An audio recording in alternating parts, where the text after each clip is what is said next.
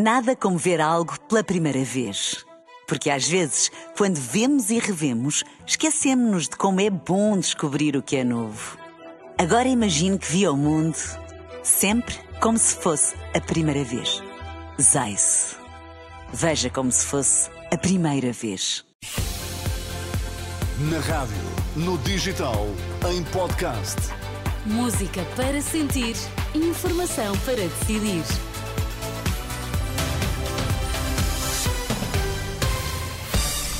Notícias na Renascença, para já os títulos em destaque. O Parlamento aprovou o projeto de resolução do PS sobre o TGV sem qualquer voto contra. António Costa fala em maturidade democrática. No Hospital de Santarém, mais de uma centena de doentes nas urgências espera uma vaga em enfermaria. Foi aprovado no Parlamento o projeto de resolução do PS sobre o TGV. O diploma foi aprovado sem votos contra e com abstenção do Chega. Numa primeira reação, António Costa diz-se orgulhoso daquilo que chama de maturidade democrática revelada pelo Parlamento. Acho que é um momento que merece ser aplaudido porque revela enorme maturidade democrática e que é particularmente importante num país onde as obras públicas são obsessivamente discutidas e obsessivamente adiadas. E num momento de grande agitação política, a Assembleia da República ser capaz de uma esmagadora maioria votar a favor e dizer abram lá o concurso, acho que é algo muito importante que deve nos encher a todos que somos democratas com muito orgulho, como portugueses e no funcionamento da democracia portuguesa. O Primeiro-Ministro, esta tarde, no Porto, onde deixou de que o concurso público do TGV vai ser lançado já na próxima semana, algo que teria de ser feito até ao final do mês para que não se perdessem fundos comunitários.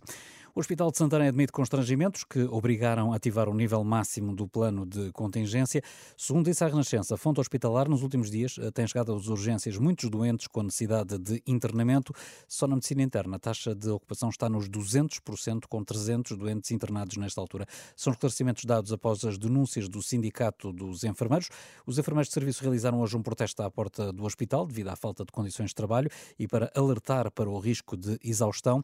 De resto, a sindicalista Helena Jorge alerta, um em cada três dos 80 enfermeiros da equipa já pediu apoio psicológico. Santarém resolvemos chamar a atenção porque os colegas, inclusive, pediram muitos deles apoio psicológico. E isto não é nada normal. Que percentagem tem, tem, tem noção ou não? Eu agora já não sei quantas são porque acho que já pediram mais. Uh, mas pelo menos talvez um terço da equipa já pediu apoio psicológico. E a equipa é composta por quantos enfermeiros? Acho que são 80. Isto causa-nos algum transtorno e a capacidade de dar resposta cada vez menor causa-nos cada vez maior transtorno. E, e é assim, eu como enfermeiro o que eu quero é minimizar o risco daquilo que eu faço ao máximo e isso está colocado em causa. Entretanto, o Hospital de Santarém pede aos utentes que, nos casos que não sejam urgentes, recorram aos centros de saúde do Cartacho, Corus, Rio Maior e Santarém, que estão com horários alargados. E a Direção Executiva do Serviço Nacional de Saúde está a estudar medidas de contingência para acelerar a recepção dos doentes, isto de forma a libertar os meios do INEM e das corporações de bombeiros o mais eh, rapidamente possível. A direção do SNS garante que está a trabalhar ativamente com as unidades locais de saúde para agilizar a recepção dos doentes que chegam de ambulância. O comunicado surge depois da reunião desta manhã da Direção Executiva do do SNS com Liga de Bombeiros, eh, que chegou a ameaçar cobrar aos hospitais eh, pelo tempo que ficam com as macas das eh, ambulâncias.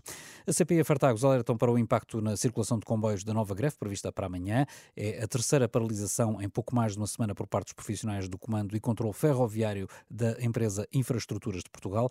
Apesar de estarem previstos serviços mínimos, é de contar com supressões e atrasos na circulação ferroviária. O Ministro da Administração Interna admite que há desigualdades salariais entre as forças de segurança.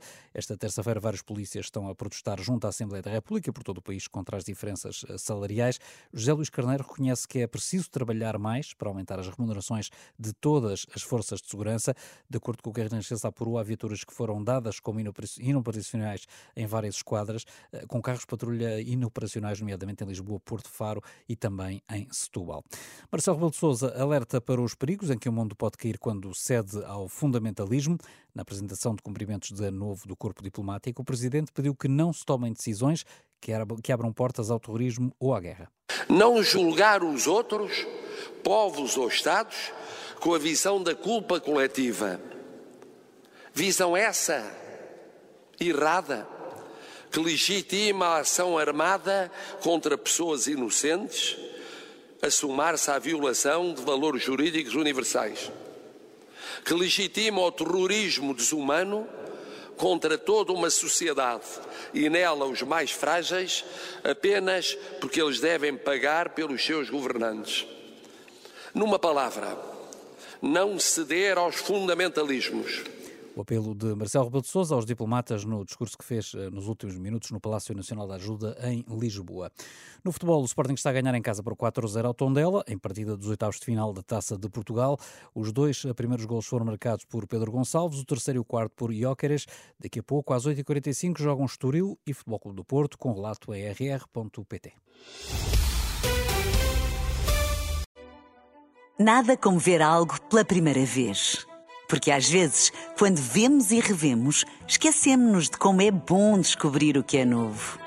Agora imagine que viu o mundo sempre como se fosse a primeira vez. Zais. Veja como se fosse a primeira vez.